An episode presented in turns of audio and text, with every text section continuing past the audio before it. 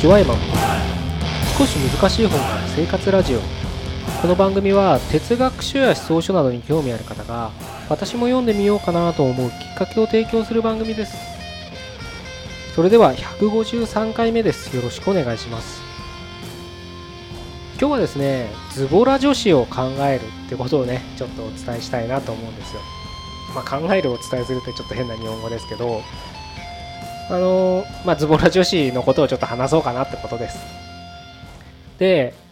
この前ね、あの僕が知り合った女性で、まだ多分20代なんですね。20代中盤か後半ぐらいの、うん、ぐらいだと思うんですけれど、まあその彼女と、えー、いろいろお話ししてる中で、まあ食事をね、の話になって、もう彼女はほぼ料理をしないらしいんですよ。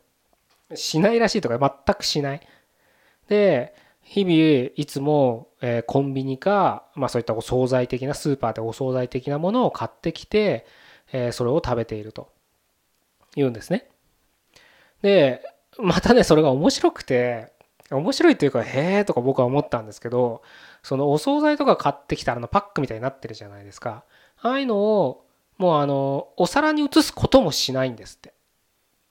もう餃子買ってきたらあのなんか透明のパックに入ってますよね。あそこに、えー、そのままその醤油とラー油みたいなのがついてますよね。ああいうのそのままかけて食べると。で、えっ、ー、と、あと、その一応ね、体に女性ですから、やっぱ野菜も取らなきゃなってことで、あの、カット野菜を買ってくるらしいんですけれど、で、まあ、スーパーであの、袋で入ってますよね、カット野菜みたいなね。あれも、そこにドレッシングをそのままかけて袋の中にね、で、そこで混ぜて、そのまま食べるっていうんです。なかなかだなと思ったんですけど、なんでって聞いたら、もうとにかく洗い物を出したくないらしいんです。だかもうだから洗うことがめんどくさいらしいんですね。なんかもうそしたらあれですよね。ふと思ったんですけど、お惣菜のパックとかそういったね、あのカット野菜入ってる袋とかもドレッシングとか油もんついてもそのまま捨てちゃうんでしょうね多分ね。部屋とか臭そうですよねそういう人の部屋ってね。なかなかねあのあ今はそうなのかななんて思ってね。まあ分からないでもないですよ。確かに洗い物とかめんどくさいですからね。うん。なるべく出ないようにするっていうのは越したことはないですけどただまあそこまでいくと どんだけめんどくさがり屋なんだよとか思うんですけどね。うん。いう女性がいたんですよね。あのコンビニはん？私の家の冷蔵庫はコンビニですって言ってましたからね。あの美味しく美味しくっていうかね。何かお腹空いたらコンビニ行けば、うん、食べたいものがあるっていうような感覚で、うん、生きてるみたいなんですけど、まあ、ある意味ねああいったコンビニとかスーパーのお惣菜で満足できるんだから、うん、それはそれで羨ましいなと思っちゃうんですけどね。たまにああいうの食べると本当まずくてしょうがないですけどね僕なんて。お腹壊しますからね速攻で。お腹壊すっていうかすぐ下痢になりますからねああいうの食べると。それはそれであのちょっと自分自身僕自身もなんかそれはそれでダメかなって思うんですけどカップラーメンとか食べた日にはもうすぐ下痢ですからね。あのじゃあ食べるなよって話なんですけど。まあまあまああのそのぐらいね。そういう僕にとったらコンビニを常備食ってる人っていうのはなんかある意味すごい強靭な精神と強靭な肉体に支えられてるのかななんて思ってちょっと羨ましくも最近は感じたりするんですけどまあねちょっとそういった女性と話してる中でまあでも多分ねあのその人が特別ってわけじゃなくてそういう人多いと思うんですよ。だってあの今じゃねあの都内でしたらやっぱ一人の人が多いですからシングルっていうね人が多いですし楽ですよね。何何せ。餃子もね。もう今多分家で餃子作る家なんてほとんどないんじゃないですかね。まあ僕は小さい頃ね餃子作ってましたけど家族でね。ああいった経験っていうのはあの やっといてよかったななんて思うんですよ。面白かった楽しかったですからね。今でも餃子大好きですからあの食べますけれど。でも確かに今考えてみると面倒くさいですよね。肉買ってきてこねてね野菜も刻んでとか生姜とかいろいろにんにとか入れてねでそれを包んでねでそれをまた焼かなきゃいけないってめんどくさいですよね。でもお惣菜だったらそれが全部賄ってもう買ってきて冷たかったらチンすればいいわけですからすごく楽ですよ。何でもそうですよね今。なので僕ねちょっと前に見た日本の映画なんですけれどそれはなんかその冷え切った家庭環境を描いてたんですけどもうね若い綺麗な奥さんなんですけどその役の中でね。そこで、ま、小さい高校生ぐらい中学生ぐらいの子供がいて旦那もいてみたいな家族なんですけど夕食が全部チンなんです。ご飯から何から。でチーンってして。本当すごい面白い描写だったんですけど無言のかあの食卓にチーンって音だけが何回も鳴り響いてチーンっていうことにそのお皿の上にボンってお皿の上にシューマイとか置かれるんですあのあれですよなんつうんとあの透明のトレーに入った 冷凍のままそのままお皿にのせるみたいな。いう感じでしたでお皿がなかったらその袋の上にそのままポンと置くみたいなね描写化されててなかなかね冷え切った家庭だななんて思ったんですけどただねきっとそういう家庭も今ねどんどん増えてるはずなんです。料理をね。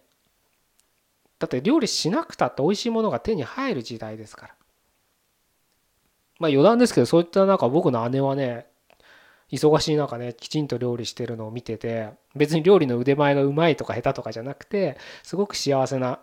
環境で僕僕のね甥っ子は育ってるんだななんて思っておりますけれど なのであの一概にね全部が全部とは言えないけど多くなってるってことは確かですよね。でうちの姉がねなぜそういうことをしてるかっていうと多分まあ子供の健康気を使ってとか野菜を多く食べさせたいからとかね手料理の大切さとかいろいろあるんでしょうけどやっぱりたどると自分がそうだったからなんです僕もそうだしまあ言ってみちゃうだから姉もそうなわけで同じ環境とさ育ってるわけですから。やっぱり手料理を食べてたんです。うちの母はお世辞でも料理がうまい人ではないですけれどやっぱり毎日朝晩とね昼は学校行ってますからあれですけど朝晩と作ってくれてたわけです。それは土日もねきちんと作ってくれてたわけです。そういったの環境で育っているからやっぱりそれが当たり前だと思う。当たり前なことが大切だと思うから自分の子供たちには手料理を振る舞ってるわけです。さっきも言った通り買ってきた方が今は安いんですよ。手間もかからないんです。そしたらやっぱそっちに逃げたくなりますよね。でも作るんですよね。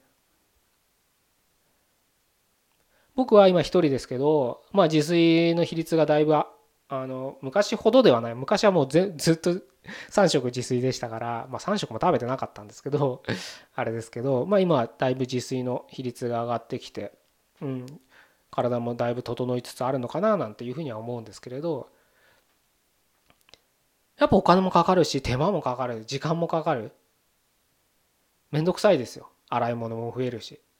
どんなに凝った料理作ったって食べるの一人ですから。寂しいもんですよ。でも作るわけです。これがね自分一人のためにのためですよやっぱり。今僕は一人ですからね。食べさせる相手もいませんから。でもこれ結構僕は大切だと思っててまあいつかね僕が結婚するかどうか知らないですよ。わからないです。誰かと一緒に住むかもわからないですけどやっぱりそういった文化ですよねもう料理っていうのは。そういったものが次につながっていくっていうことを視野に入れた時にそのひと手間洗い物が増える手間っていうのは決して無駄にならないんじゃないかなと思うんです。さっき言った映画の過程チーンで終わったら食事に楽しみはないですよね。あれらの食事は全てデザインされてますから美味しくできてるんです。美味しくないと思う人の方が珍しいんです。いろんな調味料いろんな化学調味料とかね添加物使って我々に美味しいと思わせるような味付けになってるんです。それがチンでできる電子レンジで30秒1分でできるって言ったら人間そっちに行きますよ。そしたらもうそのせ家庭で生ま生まれたね育った子供たちは自分が大人になった時もまた同じことしますよ。だってそういう家庭で育ってるんだもん。果たしてじゃあそれがいいのかってとこなんです。その家庭でしか育ってなかったらそれしか知らない？別にね毎食手料理するしろってことではないんです。時には忙しくて疲れてるからそういったお惣菜とか買ってきてもいいですしコンビニのお弁当で済ます日だってあるでしょ。ううちもありましたもちろんそういったお弁当でね。済ます日だって。でも100どっちかにどっちかっていうか両方知っとけばいいんです。手料理の良さも外でお惣菜をお弁当を買ってくる良さも知っとけばいいんですよ。ただ今た自分の楽さため楽さのためだけにコンビニで買ってきてそこにドレッシングをぶち込んで袋のまま食べるとか。決してその人と僕は一緒に食事したいと思わなかったんですね。これは僕の個人的な意見ですけど。だって食事が美味しくなさそうですもん。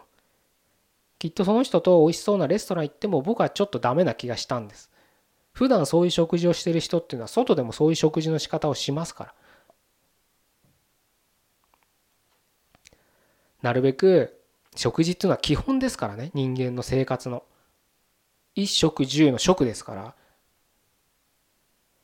基本中の基本が